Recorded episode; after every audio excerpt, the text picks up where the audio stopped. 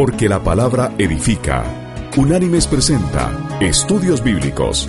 El presente estudio en su versión escrita puede ser descargado del sitio www.unánimes.org. A continuación, el estudio de hoy. El estudio de hoy se llama El mundo sobrenatural.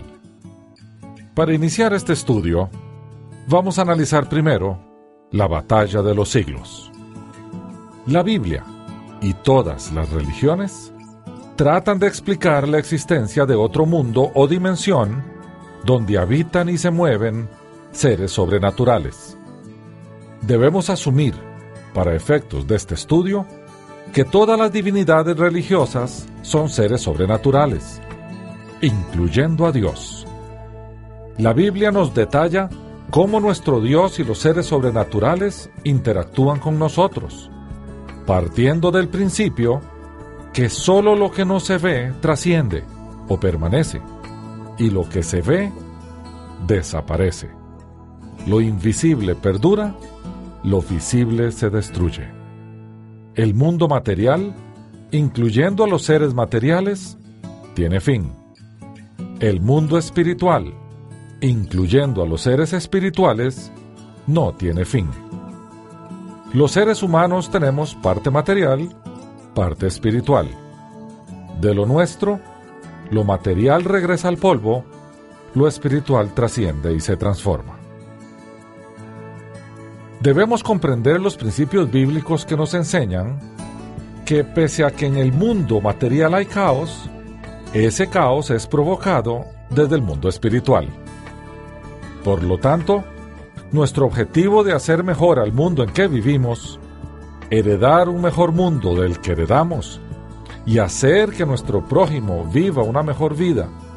Y finalmente amar a nuestro Dios al punto de vivir la vida como Él quiere que la vivamos, solo podemos alcanzarlos si comprendemos que nuestra batalla no es en el mundo material, sino en el mundo espiritual debemos tener claro que las razones por las cuales el mundo empeora tienen su origen o causa en el ámbito espiritual. Es allí, en ese plano, donde está nuestra lucha. Y así lo afirmó el apóstol Pablo en la carta enviada a la iglesia en Éfeso. Allí en el capítulo 6 vamos a leer los versículos 11 y 12 donde Pablo afirma, Vestíos de toda la armadura de Dios, para que podáis estar firmes contra las acechanzas del diablo. Porque no tenemos lucha contra sangre y carne, sino contra principados, contra potestades, contra los gobernadores de las tinieblas de este mundo, contra huestes espirituales de maldad en las regiones celestes. Fin de la cita. Analicemos entonces los actores. Es evidente que en el campo espiritual hay seres que luchan por ganar el poder. Luchan por obtener el gobierno sobre la creación y sobre todo sobre aquel ser que fue puesto por encima de esa creación para administrarla. Ese es el ser que fue creado para la gloria y la alabanza del nombre de Dios el ser humano. Dios y sus ejércitos traen vida. El diablo y los suyos traen destrucción y muerte. Dios trae abundancia. El diablo escasez. Dios trae bendición. El diablo maldición. Es en este escenario donde se lleva a cabo la lucha que menciona Pablo. Dios y sus seres angélicos, adicionados a su iglesia, son constantemente amenazados por el diablo, sus ángeles caídos y sus demonios. La lucha es para ganar o para destruir al ser humano. Veamos primero el lado del diablo, los ángeles caídos y los demonios. Analicemos primero al diablo. Hubo un ser creado por Dios para dominar y proteger, llamado querubín cubridor protector o Luzbel, que fue puesto sobre el monte de Dios, Monte en la Biblia quiere decir reino, es decir, que esta fue una creación pre-adámica, no humana. En el pasado Luzbel existió y solo Dios estaba sobre él. Sabemos que recién creado el hombre en la tierra, se filtra y entra en el huerto. Atraviesa la barrera al nuevo mundo, el mundo recién creado que está en obediencia al Señor. Allí se filtra un disidente. Pero, ¿cómo le dieron permiso? ¿Dónde entró y de dónde venía? No lo sabemos. Aceptemos que atravesó esa barrera por permisividad divina, puesto que cuando Satanás la atravesó hacia el nuevo mundo, Dios lo estaba viendo. No fue que se le escapara. Sabemos que en el final de los tiempos, Dios con facilidad va a aprender a Satanás usando al arcángel Miguel. De manera que en el principio también hubiera podido hacer eso en el huerto. ¿Por qué no lo hizo? Luego que el hombre cae, los demonios, esos extraños seres caídos, invadieron el mundo. Por eso hay alguna relación entre la aparición de estos seres y la aparición de las enfermedades y de todo lo negativo para el ser humano. Antes de la caída, no había enfermedades, muertes, dolor o hambre. Después, sí lo hubo. Analicemos ahora los ángeles caídos. Este querubín no solamente tentó al hombre y lo hizo caer, sino que inicialmente tentó e hizo caer también a seres angélicos. El mismo fenómeno que sucedió en el monte de Dios viene a repetirse en la creación humana. Dios lo arroja de su presencia porque se levanta y quiere ser igual a Él. Allí está la aparición de los ángeles caídos, que no guardaron su compostura y obediencia en las esferas celestiales. La Biblia declara que Dios no quiso auxiliar a estos ángeles, pero sí auxilió al hombre que cayó. ¿Qué acción hicieron estos ángeles contra Dios para que de una vez los quitara de su presencia sin posibilidad de perdón? Es posible que una de las principales razones por la cual Dios ya no les auxilia es por la posición en que ellos estuvieron. Posición de conocimiento como Luzbel, que tenía conocimiento que tal vez nosotros aún no hemos alcanzado. Pero Satanás se revela y al caer arrastra la tercera parte de los ángeles. Estos ángeles caídos fueron recluidos y aprisionados para ser liberados temporalmente en los tiempos del fin. Y el apóstol Pedro en su segunda carta nos habla un poco de estos ángeles. Dice así en el capítulo 2, versículo 4 lo siguiente.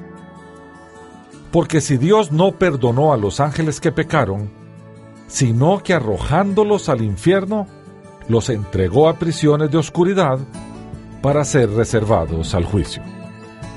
Fin de la cita. Y Judas en su carta, en el capítulo 1, versículo 6, hace la siguiente afirmación. Y a los ángeles que no guardaron su dignidad, sino que abandonaron su propia morada, los ha guardado bajo oscuridad en prisiones eternas para el juicio del gran día. Fin de la cita. Cabe preguntarnos a dónde serán guardados bajo esa oscuridad en esas prisiones eternas. Hay un lugar que repetidamente se menciona en la Biblia, el abismo. Nosotros creemos que las prisiones eternas que habla Judas o las prisiones de oscuridad que habla Pedro son lugares temporales donde los ángeles que cayeron son mantenidos hasta que sean liberados en los tiempos del fin. Ese lugar de contención se denomina el abismo. Y veamos un pasaje donde Jesús está interactuando con un ser aprisionado por unos demonios. ¿Y qué es lo que los demonios le piden a Jesús? Este pasaje está consignado en el Evangelio de Lucas, capítulo 8, versículos 30 y 31. Y dice así, Jesús le preguntó, ¿cómo te llamas? Y él dijo, Legión. Muchos demonios habían entrado en él y le rogaban que no los mandara al abismo. Fin de la cita. Después en el último libro de la Biblia, el Apocalipsis, en el capítulo 9, desde el versículo 1 hasta el 11, volvemos a ver el abismo. En este texto, una estrella o ángel baja del cielo con una llave y se abren las puertas del abismo. Leamos el texto. El quinto ángel tocó la trompeta y vi una estrella que cayó del cielo a la tierra y se le dio la llave del pozo del abismo y abrió el pozo del abismo y subió humo del pozo como humo de un gran horno y se oscureció el sol y el aire por el humo del pozo. Y del humo salieron langostas sobre la tierra, y se les dio poder como tienen poder los escorpiones de la tierra. Y se les mandó que no dañasen a la hierba de la tierra, ni a cosa verde alguna, ni a ningún árbol, sino solamente a los hombres que no tuviesen el sello de Dios en sus frentes. Y les fue dado no que los matasen, sino que los atormentasen cinco meses. Y su tormento era como tormento de escorpión cuando hiere al hombre. Y en aquellos días los hombres buscarán la muerte, pero no la hallarán, y ansiarán morir, pero la muerte huirá de ellos. El aspecto de las langostas era semejante a caballos preparados para la guerra. En las cabezas tenían como coronas de oro, sus caras eran como caras humanas. Tenían cabello como cabello de mujer. Sus dientes eran como de leones. Tenían corazas como corazas de hierro. El ruido de sus alas era como el estruendo de muchos carros de caballos corriendo a la batalla. Tenían colas como de escorpiones y también aguijones, y en sus colas tenían poder para dañar a los hombres durante cinco meses y tienen por rey sobre ellos al ángel del abismo, cuyo nombre en hebreo es Abadón y en griego Apolión. Fin de la cita. Este texto obedece a la plaga que se deriva de la quinta trompeta en el Apocalipsis. Los términos Abadón y Apolión quieren decir el destructor. Y ahora vamos a avanzar en Apocalipsis hasta el capítulo 20, versículos del 1 al 3. Y vamos a ver cómo al final de los tiempos, un ángel va a aprender al diablo y lo va a encerrar en el abismo. Y dice así el texto de Apocalipsis 20, versículos del 1 al 3. Vi a un ángel que descendía del cielo con la llave del abismo y una gran cadena en la mano. Y prendió al dragón, la serpiente antigua, que es el diablo y Satanás, y lo ató por mil años, y lo arrojó al abismo y lo encerró, y puso su sello sobre él, para que no engañase más a las naciones, hasta que fuesen cumplidos mil años. Después de esto, debe ser desatado por un poco de tiempo. Fin de la cita. Con el propósito de comprender mejor este concepto, vamos a analizar el interludio del capítulo 12 de Apocalipsis. Contrario a lo que la gente generalmente cree, el libro del Apocalipsis no guarda celosamente una cronología perfecta. Ocasionalmente hay interludios, pausas en la narración, espacios o intervalos que hacen referencia a otros tiempos. Como resultado del análisis del capítulo 12 de Apocalipsis, que es un interludio en la cronología del fin, se deduce que han habido por lo menos dos caídas angélicas. Una antes de la creación del hombre y por lo menos otra con la venida de Jesús. Leamos el capítulo 12 de Apocalipsis, desde el versículo 1 hasta el versículo 5. Y así lo narra Juan. Apareció en el cielo una gran señal, una mujer vestida del sol, con la luna debajo de sus pies, y sobre su cabeza una corona de doce estrellas.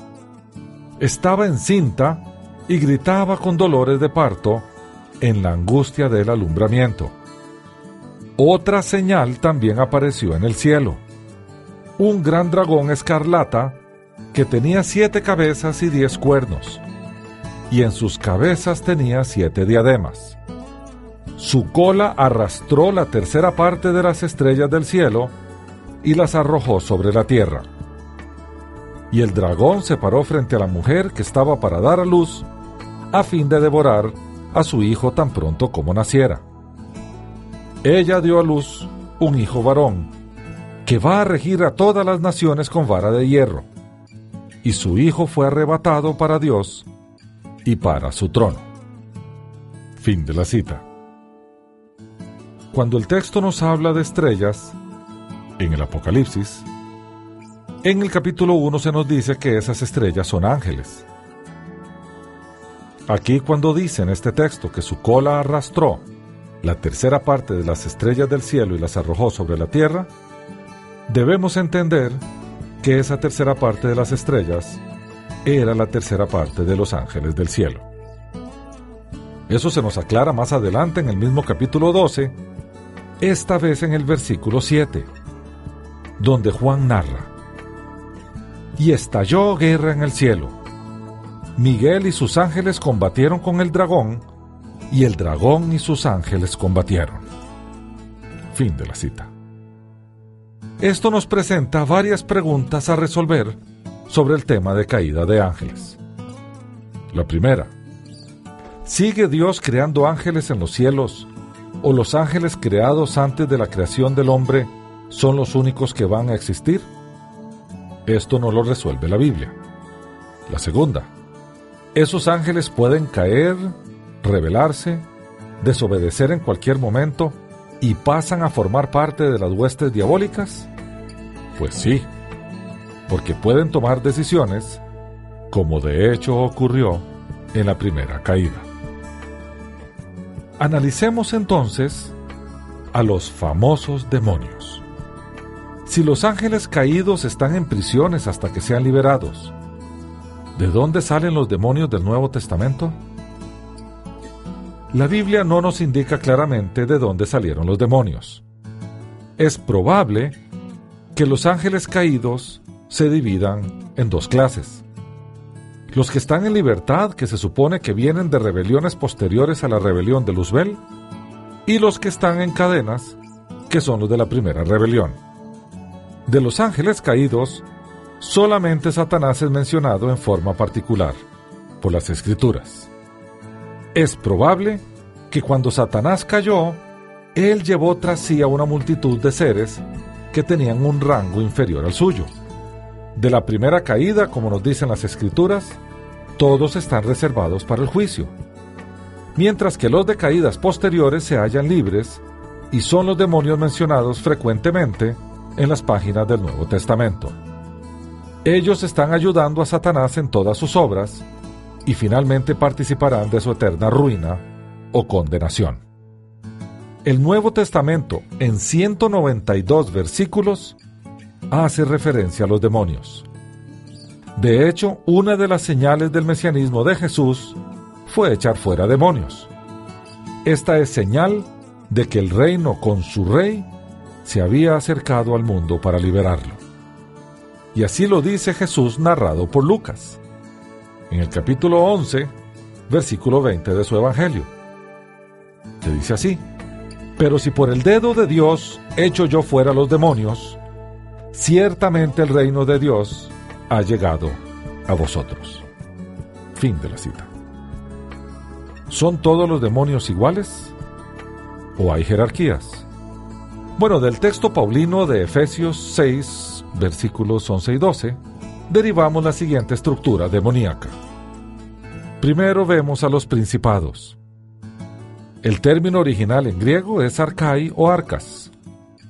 El Nuevo Testamento define este término, arcai o arcas, como jefes. Los arcas significa comienzo y se define como la persona o cosa que empieza. Estos arcas o jefes de escuadrillas tienen demonios a su cargo y la labor de las arcas o jefes es dirigir en diferentes lugares del mundo las actividades satánicas. Estas arcas o jefes son los príncipes que gobiernan en la atmósfera o regiones celestes. Seguidamente vemos a las potestades. El término en griego es exousia y se traduce como autoridad o poder de regular o gobernar. Hay un término griego que se deriva de exousia, que es poder de gobernar naciones. Vemos como ejemplo en el libro del profeta Daniel, en el capítulo 9, versículo 10, donde se refiere al demonio territorial como príncipe de Persia y Grecia. Su oficio era expandir las tinieblas en territorios asignados. Las exousia o potestades están en autoridad debajo de las arcas o principados. Seguidamente vemos los gobernadores de las tinieblas. El término griego es cosmocrator o cosmocratopras. El diccionario griego español Sopena lo traduce como dueño del mundo, destructor que ejerce su furor. Estos demonios, además de ser maestros, se encargan de ciertas áreas para gobernar. Desde la perspectiva de jerarquía, están sujetos a las potestades. Y después vemos a las huestes espirituales de maldad. El término griego neumáticos poneria. Este término neumáticos se traduce como espiritual y viene del griego neuma, que se traduce como soplo, vida, aliento, viento, respiración. El término poneria se traduce como maldad, estado enfermizo, perversidad, cobardía y bajeza. Los neumáticos poneria son los espíritus de maldad de más bajo nivel en las jerarquías del mal. Bien, visto esto, veamos ahora la obra de los demonios. ¿De qué son capaces? Bueno, en primera instancia, pueden causar daño físico. En el Evangelio de Mateo, en el capítulo 9, versículos 32 y 33, se nos narra cómo una persona queda muda por causa de un demonio. Y así dice el texto. Tan pronto ellos salieron, le trajeron un mudo endemoniado. Una vez expulsado el demonio, el mudo habló. La gente se maravillaba y decía, nunca se ha visto cosa semejante en Israel. Fin de la cita. También en el Evangelio de Marcos capítulo 9 versículos del 25 al 27, vemos cómo a una persona se le libera de un demonio que le causaba mudez y sordera. Y dice así, Cuando Jesús vio que la multitud se agolpaba, reprendió al espíritu impuro diciéndole, Espíritu mudo y sordo, yo te mando que salgas de él y no entres más en él. Entonces el espíritu, clamando y sacudiéndolo con violencia, salió, y él quedó como muerto, de modo que muchos decían, está muerto. Pero Jesús, tomándolo de la mano, lo enderezó y se levantó. Fin de la cita. Los demonios también pueden causar demencia y otros trastornos mentales. Y ahora vamos a ir al Evangelio de Mateo, donde en el capítulo 17, versículos del 14 al 18, se nos narra lo siguiente. Cuando llegaron a donde estaba la gente, se le acercó un hombre que se arrodilló delante de él, diciendo, Señor, ten misericordia de mi hijo, que es lunático y sufre muchísimo, porque muchas veces cae en el fuego y muchas en el agua. Lo he traído a tus discípulos, pero no lo han podido sanar. Respondiendo Jesús dijo, Generación incrédula y perversa, ¿hasta cuándo he de estar con vosotros? ¿Hasta cuándo os he de soportar? Traédmelo acá. Entonces reprendió Jesús al demonio, el cual salió del muchacho, y éste quedó sano desde aquella hora. Fin de la cita los demonios también pueden tomar posesión aún de los niños. Ellos no respetan edad. Y Marcos así lo narra en su Evangelio en el capítulo 9, versículos del 20 al 23, que dice así.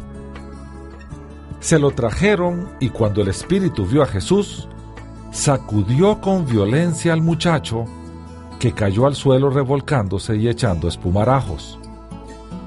Jesús preguntó al padre, ¿Cuánto tiempo hace que le sucede esto? Él dijo, desde niño. Y muchas veces lo arroja al fuego o al agua para matarlo. Pero si puedes hacer algo, ten misericordia de nosotros y ayúdanos. Jesús le dijo, si puedes creer, al que cree, todo le es posible. Fin de la cita. Los demonios no salen de un cuerpo a la orden de un no creyente. Y hay un texto bien curioso en el libro de los Hechos de los Apóstoles, en el capítulo 19, versículos del 13 al 16, que nos ilustra esta idea. Y dice así. Pero algunos de los judíos, exorcistas ambulantes, intentaron invocar el nombre del Señor Jesús sobre los que tenían espíritus malos, diciendo, Os conjuro por Jesús, el que predica Pablo.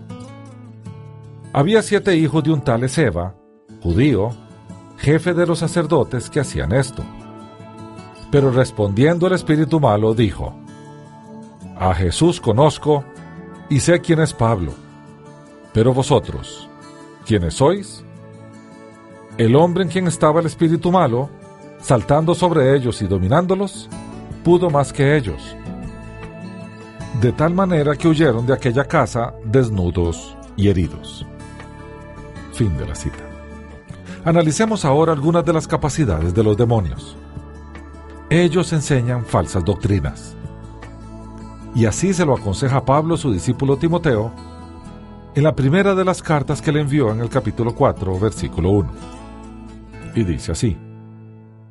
Pero el Espíritu dice claramente que en los últimos tiempos algunos apostatarán de la fe, escuchando a espíritus engañadores y a doctrinas de demonios.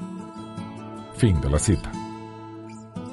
Los demonios también pueden destruir la vida en el Evangelio de Juan capítulo 10, versículo 10, el Señor claramente dice, El ladrón no viene sino para hurtar, matar y destruir. Yo he venido para que tengan vida y para que la tengan en abundancia. Fin de la cita.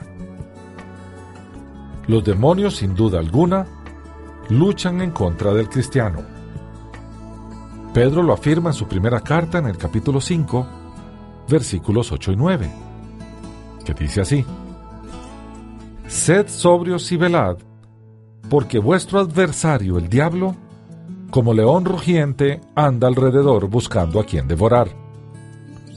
Resistidlo firmes en la fe, sabiendo que los mismos padecimientos se van cumpliendo en vuestros hermanos en todo el mundo.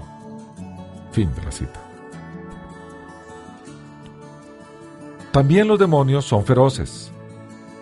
Y cuando se apoderan de las personas, lucen mucha ferocidad. Mateo narra el episodio de los Gadarenos en el capítulo 8, versículo 28, que dice, Cuando llegó a la otra orilla, a la tierra de los Gadarenos, vinieron a su encuentro dos endemoniados que salían de los sepulcros, feroces en gran manera, tanto que nadie podía pasar por aquel camino. Fin de la cita. Los demonios en adición pueden adivinar. En el libro de los Hechos de los Apóstoles vemos cómo Pablo se encuentra con una adivinadora. Eso se narra en el capítulo 16, versículo 16, que dice, Aconteció que mientras íbamos a la oración, nos salió al encuentro una muchacha que tenía espíritu de adivinación, la cual daba gran ganancia a sus amos, adivinando. Fin de la cita. Esta mujer tenía un espíritu pitón, llamado así en memoria de la serpiente pitón, que según se decía, era la guardiana del oráculo de Delfos en Grecia. De allí se deriva el término pitonisa, para los adivinadores. Y esto está claramente prohibido por las escrituras. En el libro de Levítico, en el capítulo 20, versículo 27, el Señor dice, El hombre o la mujer que consulten espíritus de muertos o se entreguen a la adivinación, han de morir. Serán apedreados y su sangre caerá sobre ellos. Fin de la cita. Vamos a ver entonces que los demonios también pueden entrar y salir de los hombres. Así lo narra Mateo en el capítulo 12, versículos del 43 al 45, cuando el Señor dice, Cuando el espíritu impuro sale del hombre, anda por lugares secos buscando reposo, pero no lo halla.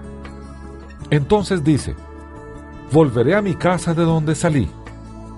Cuando llega, la halla desocupada, barrida y adornada.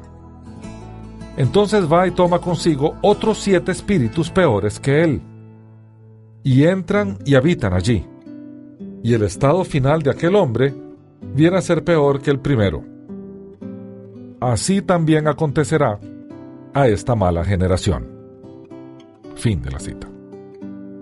Los demonios también pueden imitar a los muertos. Para analizar el siguiente texto vamos a regresar al Antiguo Testamento.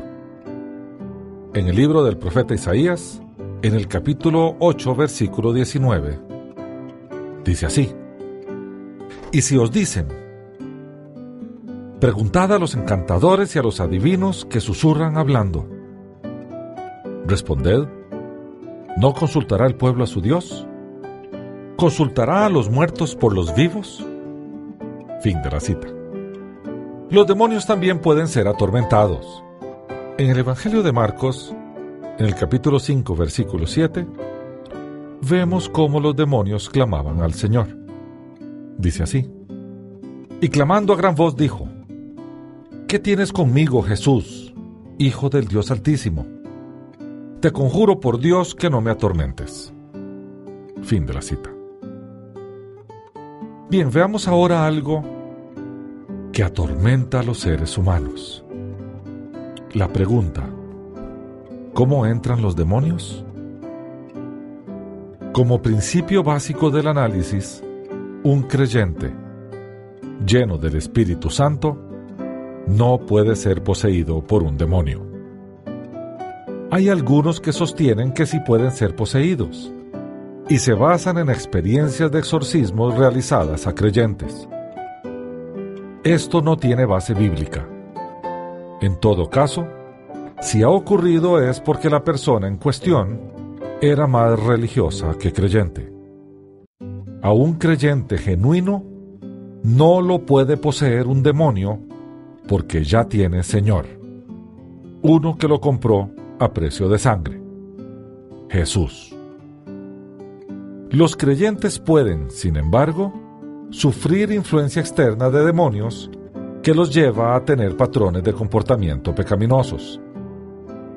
Esas influencias provienen de situaciones de prácticas de pecado a las cuales el creyente se expone.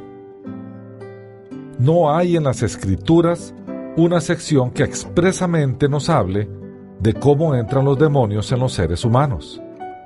Sin embargo, entendiendo que pueden entrar en niños y en adultos, debemos considerar lo siguiente.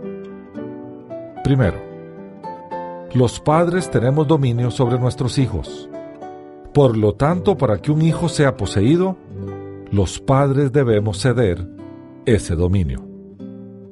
Segundo, los no creyentes deben tener dominio sobre sí mismos.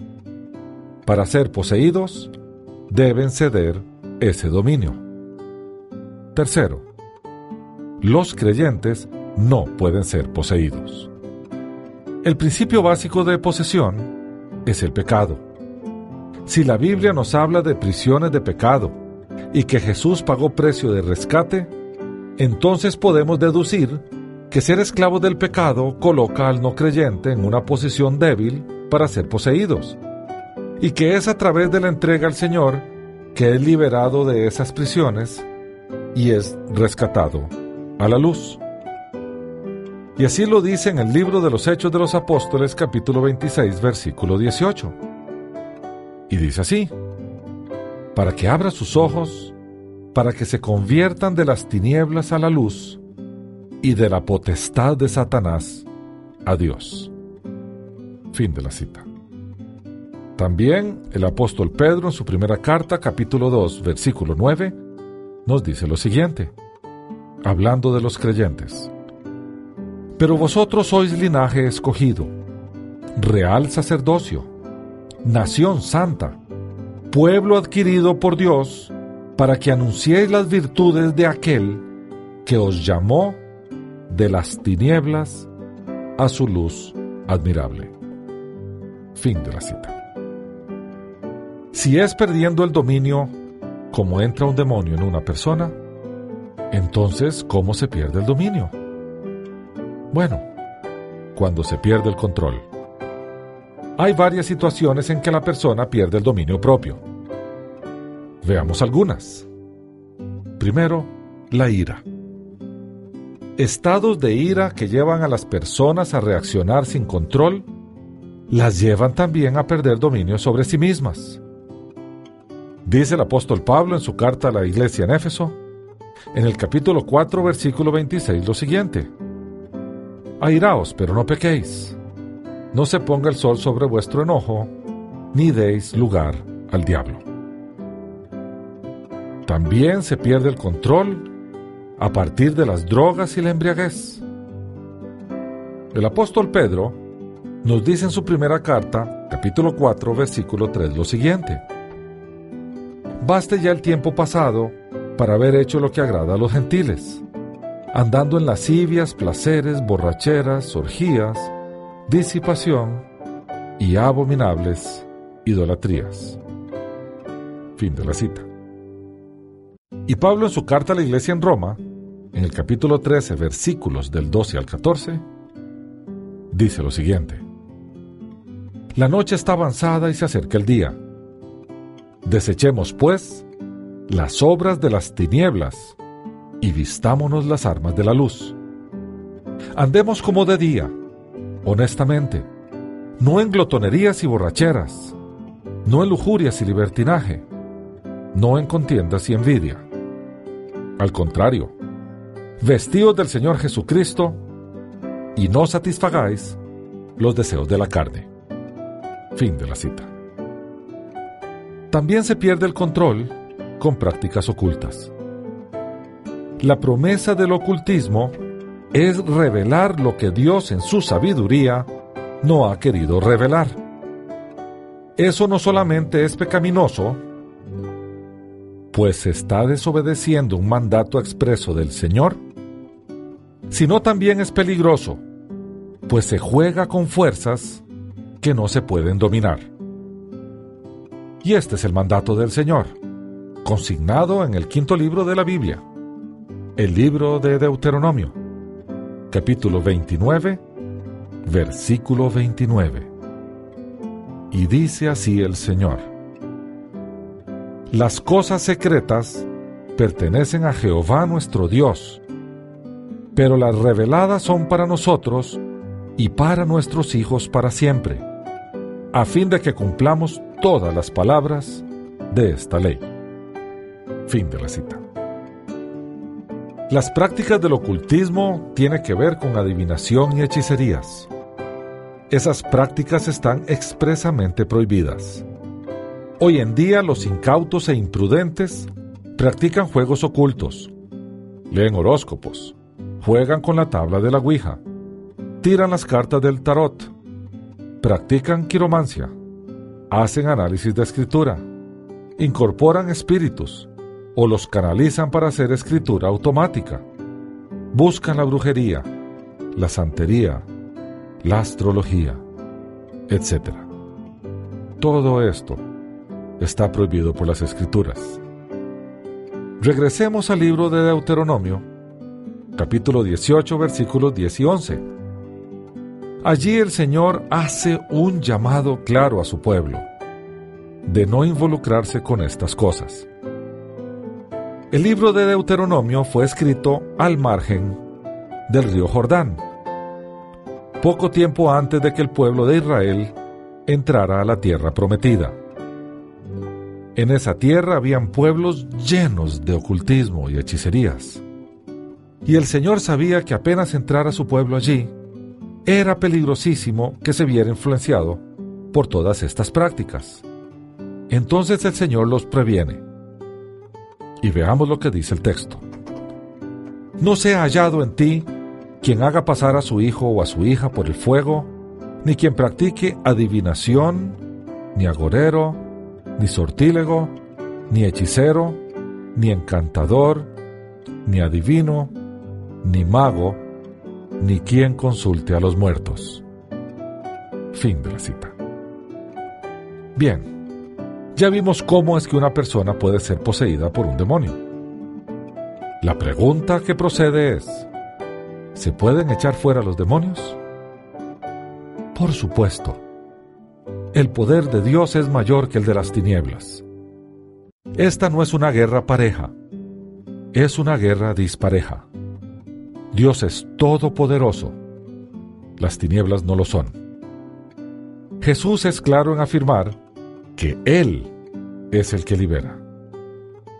Y en el Evangelio de Juan, en el capítulo 8, versículo 36, dice el Señor. Así que, si el Hijo os liberta, seréis verdaderamente libres. Fin de la cita. Jesús liberó a mucha gente de los demonios. Veamos algunos ejemplos. En el Evangelio de Lucas, capítulo 4, versículos desde el 33 al 35, se narra lo siguiente. Estaba en la sinagoga un hombre que tenía un espíritu de demonio impuro, el cual exclamó a gran voz diciendo, Déjanos, ¿qué tienes con nosotros, Jesús Nazareno? ¿Has venido para destruirnos? Yo sé quién eres, el Santo de Dios. Jesús lo reprendió diciendo, Cállate y sal de él. Entonces el demonio, derribándolo en medio de ellos, salió de él sin hacerle daño alguno. Fin de la cita. En adición, Jesús dio poder a sus discípulos para expulsar demonios. Lucas lo narra así en su Evangelio capítulo 9 versículo 1. Y dice, habiendo reunido a sus doce discípulos, les dio poder y autoridad sobre todos los demonios y para sanar enfermedades. Fin de la cita.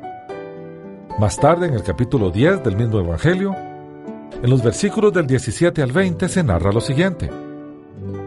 Regresaron los setenta con gozo diciendo, Señor, hasta los demonios se nos sujetan en tu nombre. Y les dijo, yo veía a Satanás caer del cielo como un rayo.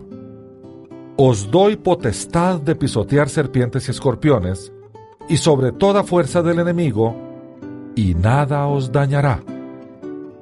Pero no os regocijéis de que los espíritus se os sujetan, sino regocijaos de que vuestros nombres están escritos en los cielos. Fin de la cita. El Señor adicionalmente dio el poder a su iglesia. En el Evangelio de Marcos, capítulo 16, versículo 17, el Señor decreta, y estas señales seguirán a los que creen. En mi nombre echarán fuera demonios. Fin de la cita. Hasta aquí el análisis de los habitantes de las tinieblas. Pasemos ahora a analizar a los habitantes de la luz, los ángeles. ¿Quiénes son? El estudio sobre los ángeles se hace necesario hacerlo a la luz de la palabra, porque hay mucha confusión alrededor de este tema. Hay desviaciones doctrinales que han llevado a personas a una pseudo religión llamada angeología. Los ángeles, al menos por el momento, son superiores al hombre en fuerza, poder y conocimiento. Sin embargo, Dios prohíbe el culto a los ángeles. Y así mucha gente hoy en día hace culto a ángeles, Y esto es totalmente prohibido porque los ángeles son criaturas creadas y solamente se le da culto al Creador. En este error cayó Juan, el autor de Apocalipsis, que en un éxtasis rindió culto a un ángel. Y éste lo corrigió inmediatamente. Pero Juan no solo lo hizo una vez, lo hizo dos. Y recibió dos correcciones. Una de ellas está consignada en el capítulo 19, versículos 9 y 10 del Apocalipsis, que dice, El ángel me dijo, escribe, Dichosos los que han sido convidados a la cena de las bodas del Cordero. Y añadió, Estas son las palabras verdaderas de Dios. Me postré a sus pies para adorarlo, pero él me dijo, No, cuidado. Soy un siervo como tú y como tus hermanos que se mantienen fieles al testimonio de Jesús. Adora solo a Dios. El testimonio de Jesús es el espíritu que inspira la profecía. Fin de la cita. La segunda ocasión en que Juan adoró a un ángel está consignado en el capítulo 22 del Apocalipsis, versículos del 6 al 9. Y dice así, me dijo, estas palabras son fieles y verdaderas. El Señor, el Dios de los espíritus de los profetas, ha enviado su ángel para mostrar a sus siervos las cosas que deben suceder pronto. Vengo pronto. Bienaventurado el que guarda las palabras de la profecía de este libro. Yo, Juan, soy el que oyó y vio estas cosas. Después que las hube oído y visto, me postré a los pies del ángel que me mostraba estas cosas para adorarlo. Pero él me dijo, Mira, no lo hagas, pues yo soy consiervo tuyo, de tus hermanos los profetas y de los que guardan las palabras de este libro. Adora a Dios. Fin de la cita. Hay desviaciones por ángeles caídos, que han venido a aparecer como visitaciones angélicas para desviar a los hombres. El diablo trata de meter entre los hombres a estos seres creados para desorientar. Si usted ve en una reunión que oran, cantan, levantan las manos, pero también hacen culto a ángeles, allí hay herejía. Que alguien diga que adentro de él está el ángel Gabriel o el ángel Miguel y que le va a decir algo del cielo, también es herejía. Debemos empezar diciendo que los ángeles son seres creados por Dios para servicio, no solo de la tierra, sino de las esferas celestes.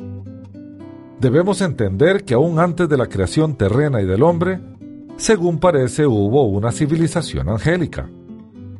La escritura dice que el mundo venidero no lo sujetará Dios a ángeles. Entonces entendemos que anteriormente sujetó un mundo de ángeles, pero estos no lo pudieron controlar. Esto nos indica que ha habido creación, o como algunos dicen, creaciones en el eterno pasado, sujetas a seres creados. También sabemos que algunos de estos seres angélicos se rebelaron contra Dios. Bien, veamos ahora cuáles son los tipos de ángeles que nos muestran las escrituras. La Biblia afirma que hay distintas escalas de ángeles, serafines, querubines, arcángeles y ángeles. Veamos los textos donde se mencionan todos ellos. Primero los serafines.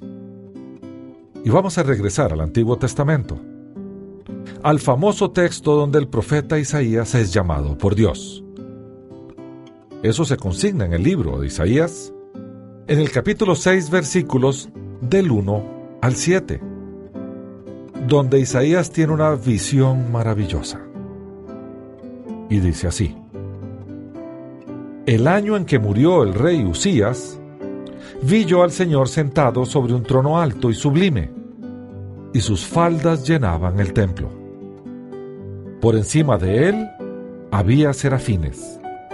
Cada uno tenía seis alas, con dos cubrían sus rostros, con dos cubrían sus pies, y con dos volaban el uno al otro daba voces diciendo, Santo, Santo, Santo, Jehová de los ejércitos, toda la tierra está llena de su gloria. Los quicios de las puertas estremecieron con la voz del que clamaba, y la casa se llenó de humo. Entonces dije, ay de mí que soy muerto, porque siendo hombre inmundo de labios, y habitando en medio de pueblo que tiene labios inmundos, han visto mis ojos al Rey, Jehová de los ejércitos. Y voló hacia mí uno de los serafines, trayendo en su mano un carbón encendido, tomado del altar con unas tenazas. Tocando con él sobre mi boca, dijo, He aquí que esto tocó tus labios, y es quitada tu culpa, y limpio tu pecado. Fin de la cita.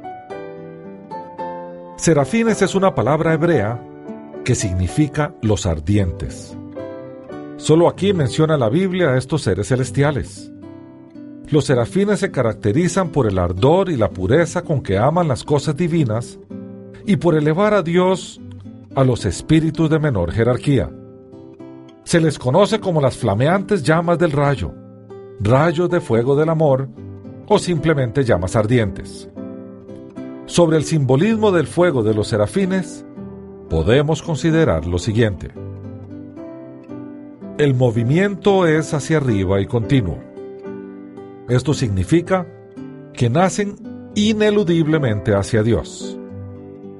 Y la segunda, en el fuego hay claridad y brillantez, lo que significa que estos ángeles tienen en ellos mismos una luz inextinguible. Seguimos entonces con los querubines y leamos algunos pasajes bíblicos. El primero en Génesis, capítulo 3, versículo 24, cuando se menciona al querubín parado en la puerta del Edén. Y dice, Echó pues fuera al hombre y puso querubines al oriente del huerto del Edén y una espada encendida que se revolvía por todos lados para guardar el camino del árbol de la vida. Fin de la cita.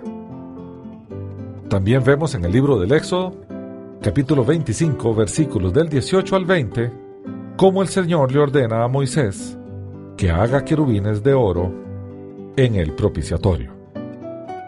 Y dice así, Harás también dos querubines de oro, los harás labrados a martillo en los dos extremos del propiciatorio. Harás pues un querubín en un extremo y un querubín en el otro extremo.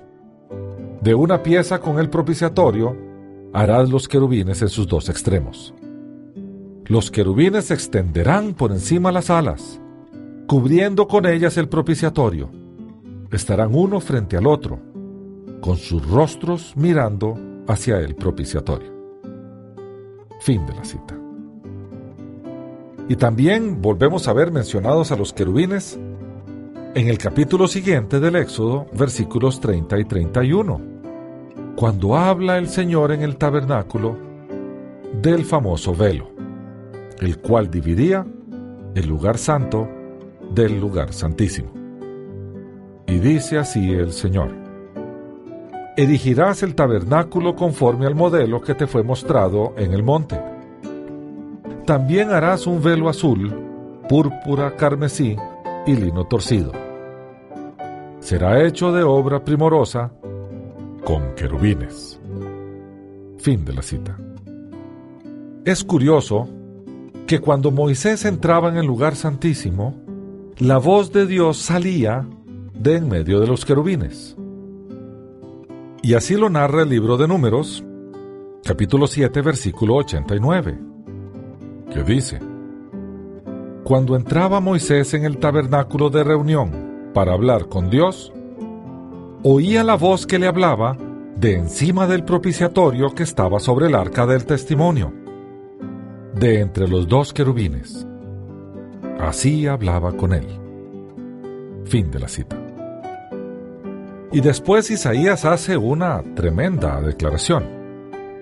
En su libro, en el capítulo 37, versículo 16, dice, Jehová de los ejércitos, Dios de Israel, que moras entre los querubines, solo tú eres Dios de todos los reinos de la tierra. Tú hiciste los cielos y la tierra. Fin de la cita. Los querubines eran considerados en el antiguo Oriente como guardianes de los templos y de los lugares sagrados. Es por eso que Dios ordenó a Moisés grabarlos en el cortinaje del tabernáculo y tallarlos en el arca. Según parece, son creaciones angélicas muy cercanas a Dios que se encargan de cuidar el trono, el templo o donde se manifiesta la Shekinah, que es la presencia real de la divinidad. Hay que señalar que los pasajes de las Escrituras donde se mencionan son sobre todo aquellos donde se trata de la institución de un centro espiritual, la construcción del tabernáculo, la edificación de los templos de Salomón y Zorobabel. Son ejemplos claros de esta idea. Cuando Dios hablaba con Moisés, lo hacía simbólicamente desde el centro de los querubines. Veamos ahora los arcángeles. Se le dice a estos los ángeles de la presencia, y la tradición afirma que son los que están cercanos al trono de Dios. La tradición rabínica y los libros apócrifos dicen que son Miguel, Gabriel, Rafael, Uriel, Baraquiel, Yehudiel y Saeltiel. Otros dicen que son Miguel, Gabriel, Rafael, Uriel, Raguel, Saicael y Jeremiel. Los judíos hablaban de los siete ángeles de la presencia, a los que daban el bonito nombre de los primeros siete blancos. Eran los que solemos llamar los arcángeles, que están al servicio de Dios y tienen acceso ante el Señor de la Gloria. Estaban a cargo de los elementos del mundo, fuego, aire y agua, y eran los ángeles de la guarda de las naciones. Eran los más ilustres y los más íntimos servidores de Dios. Sus nombres terminan con las letras El porque este es uno de los nombres de Dios. Recordemos en las Escrituras que Emmanuel es Dios con nosotros, y fue así como se profetizó a Jesucristo. De hecho, las Escrituras solo mencionan a Miguel y a Gabriel, el primero como combatiente férreo contra las tinieblas y el segundo como el anunciador.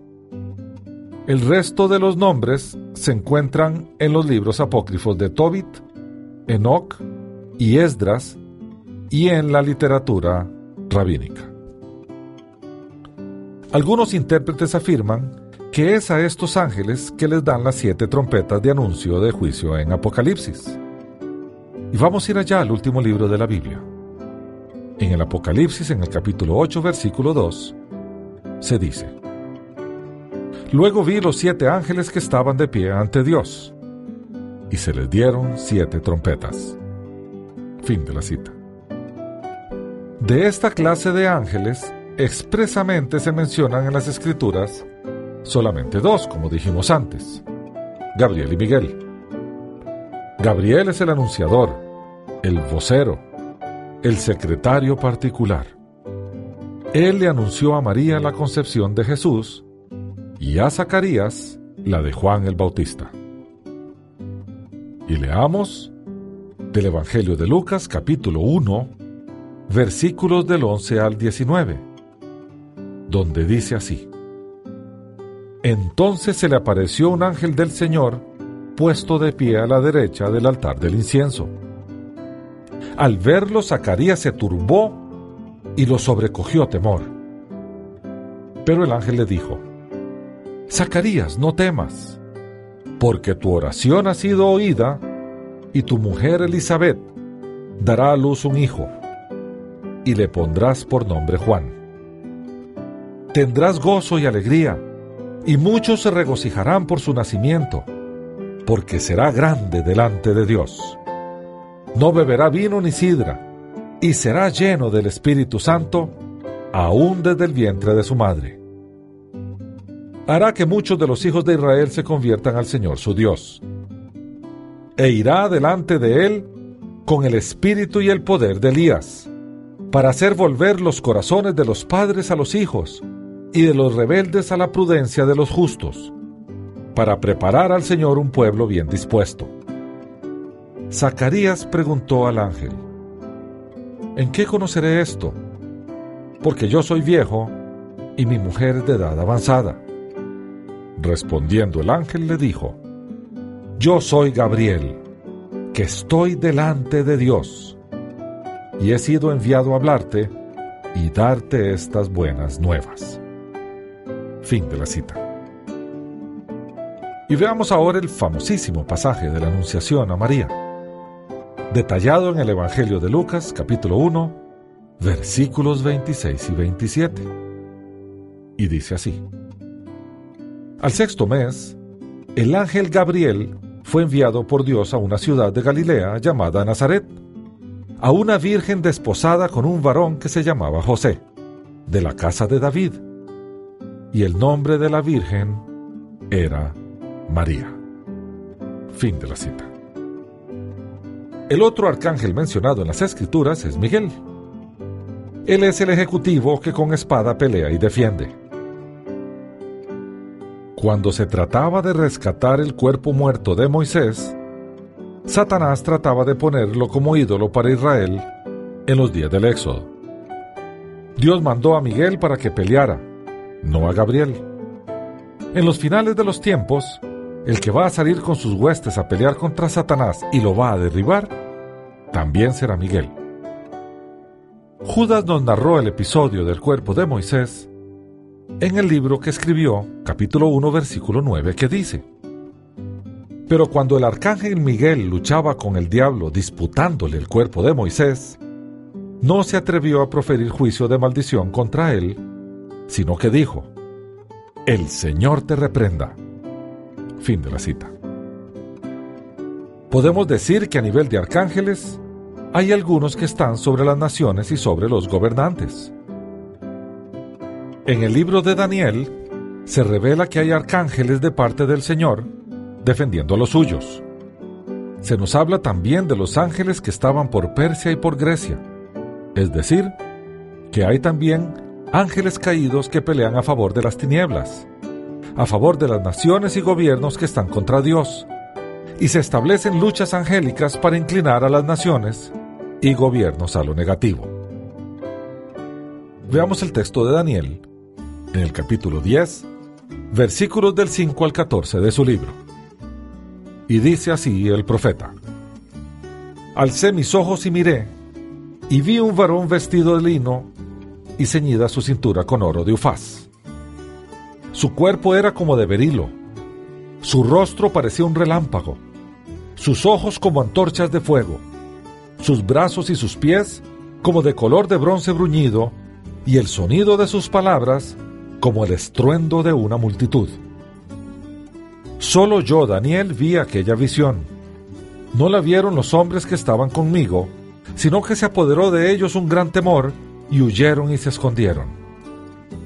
Quedé, pues, yo solo ante esta gran visión, pero no quedaron fuerzas en mí.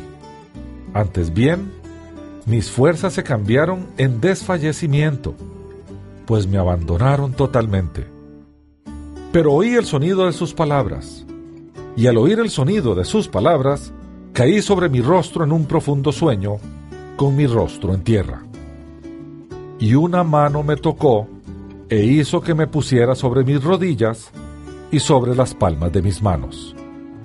Me dijo, Daniel, varón muy amado, está atento a las palabras que he de decirte y ponte en pie porque a ti he sido enviado ahora. Mientras hablaba esto conmigo, me puse en pie temblando. Entonces me dijo, Daniel, no temas, porque desde el primer día que dispusiste tu corazón a entender y a humillarte en la presencia de tu Dios, fueron oídas tus palabras. Y a causa de tus palabras, yo he venido. Mas el príncipe del reino de Persia se me opuso durante 21 días. Pero Miguel, uno de los principales príncipes, vino para ayudarme y quedé allí con los reyes de Persia. He venido para hacerte saber lo que ha de sucederle a tu pueblo en los últimos días, porque la visión es para esos días. Fin de la cita. El personaje que se manifiesta con aspecto humano es el ángel Gabriel, mediador de la revelación divina. En el libro de Daniel se revela su nombre, en el capítulo 8, versículo 16, que dice, Y oí una voz de hombre entre las riberas de Ulay, que gritó y dijo, Gabriel, enseña a éste la visión. Fin de la cita. En los escritos apocalípticos, cada nación aparece presidida por un ángel príncipe que la protege y la representa. De ahí que algunas veces los conflictos entre naciones se describan como una lucha entre sus protectores angélicos. Miguel es el ángel protector del pueblo de Dios. En el Nuevo Testamento lo llama arcángel y lo presenta como enemigo y vencedor de Satanás. Regresamos al libro del Apocalipsis en el interludio del capítulo 12, versículos 7 y 8, donde Juan nos narra lo siguiente. Entonces hubo una guerra en el cielo. Miguel y sus ángeles luchaban contra el dragón. Luchaba el dragón y sus ángeles, pero no prevalecieron ni se halló ya lugar para ellos en el cielo. Fin de la cita. Bien, veamos ahora los ángeles de menor rango. Estos ángeles santos ejecutarán misiones especiales para el Señor. Y dice el Señor en el Evangelio de Mateo capítulo 13, versículos 41 y 42 lo siguiente.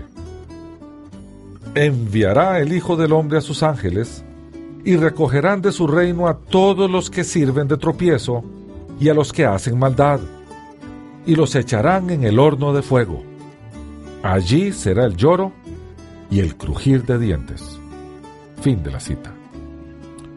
Cinco capítulos más tarde, en el mismo Evangelio de Mateo, capítulo 18, versículo 10, dice el Señor, Mirad que no menospreciéis a uno de estos pequeños, porque os digo que sus ángeles en los cielos ven siempre el rostro de mi Padre que está en los cielos.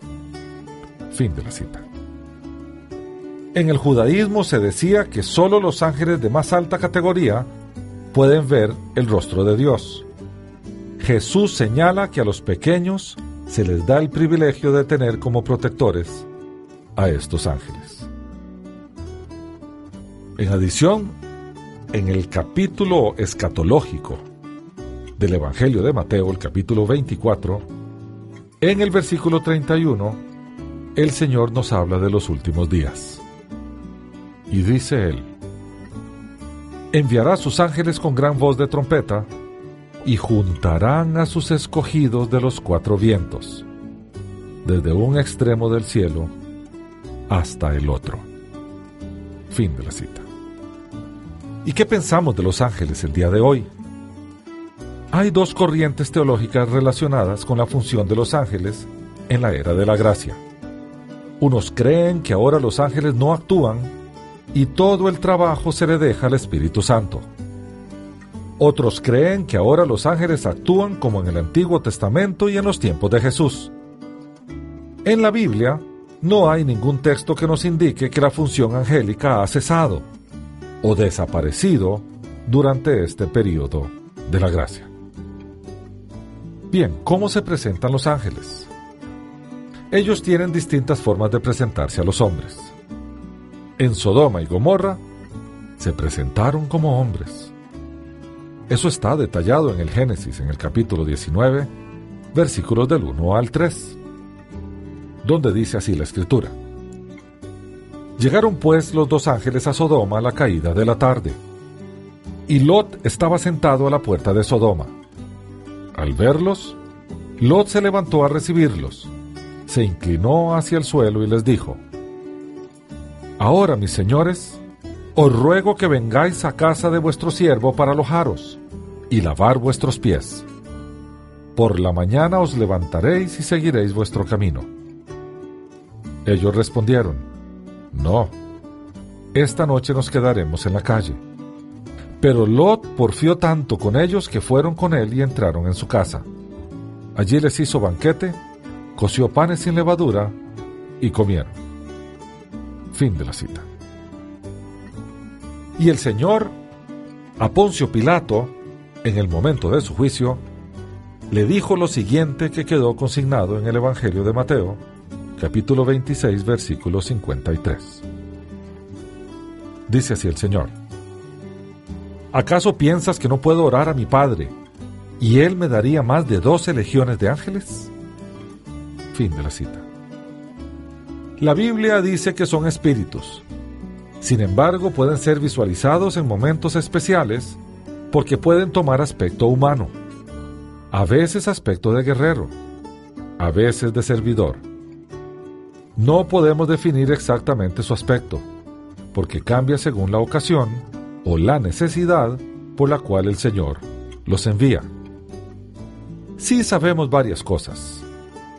Sabemos que ellos no tienen capacidad de reproducción.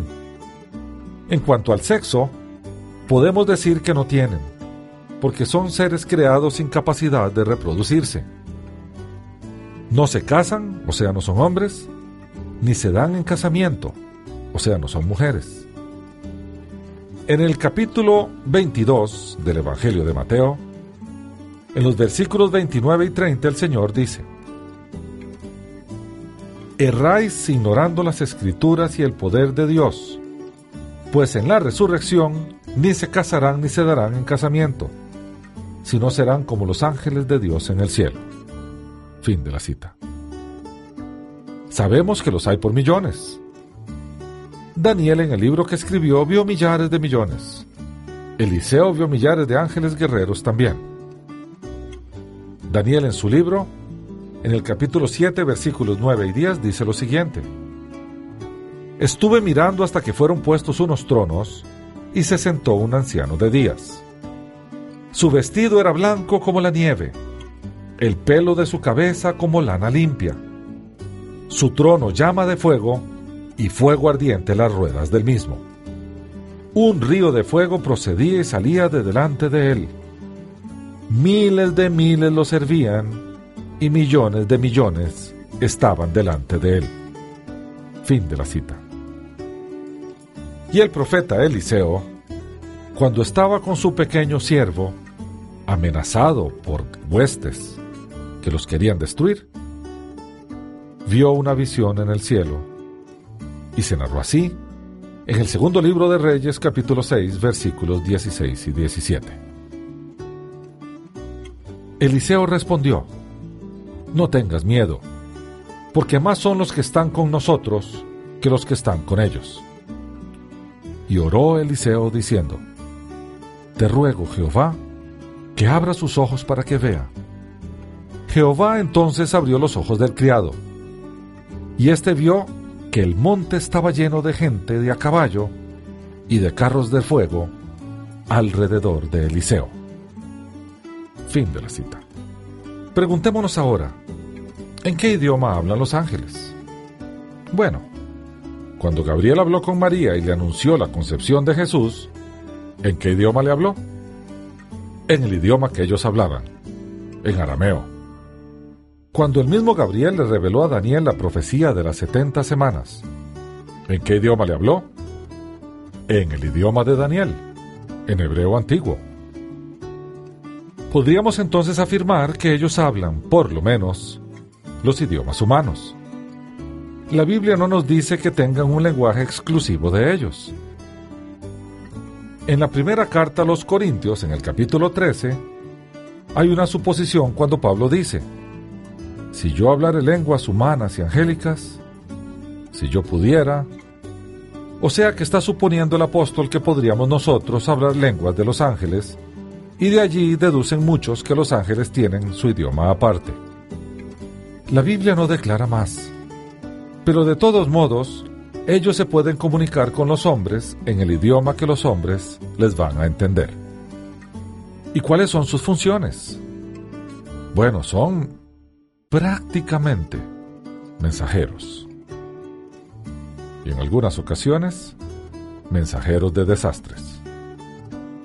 Dios no solo enviaba ángeles para dar buenas nuevas, sino también para decir, ahora voy a destruir esto, y para ejecutar juicios como en Sodoma y Gomorra. Leamos del Génesis, del primer libro de la Biblia, el capítulo 19, versículo 12, que dice, Y dijeron los varones a ¿tienes aquí alguno más? Yernos y tus hijos y tus hijas, y todo lo que tienes en la ciudad, sácalo de este lugar. Fin de la cita. También nos pueden librar de peligros. Los ángeles pueden ser enviados para liberar a los siervos de Dios. Lo que les pasó en el relato de Hechos de los Apóstoles capítulo 5 versículos del 18 al 28 a los discípulos de aquellos días, nos puede pasar a cualquiera de nosotros. Por supuesto, no espere que sea en todos los casos, porque en la iglesia primitiva no lo hizo el Señor con todos. Y leemos los versículos 18 y 19 del capítulo 5 de los Hechos de los Apóstoles que dicen, y echaron mano a los apóstoles y los pusieron en la cárcel pública. Mas el ángel del Señor, abriendo de noche las puertas de la cárcel y sacándolos, dijo, Id, y estando en el templo, hablad al pueblo todas las palabras de esta vida. Fin de la cita. Los ángeles están bajo la autoridad del Señor y cumplen su propósito. Es por ello que él mandó un ángel a libertar a Pedro y a los apóstoles, pero no mandó a sacar a Pablo cuando lo iban a degollar, ni a Juan el Bautista cuando lo iban a decapitar. Sin embargo, los ángeles cuidan a los creyentes.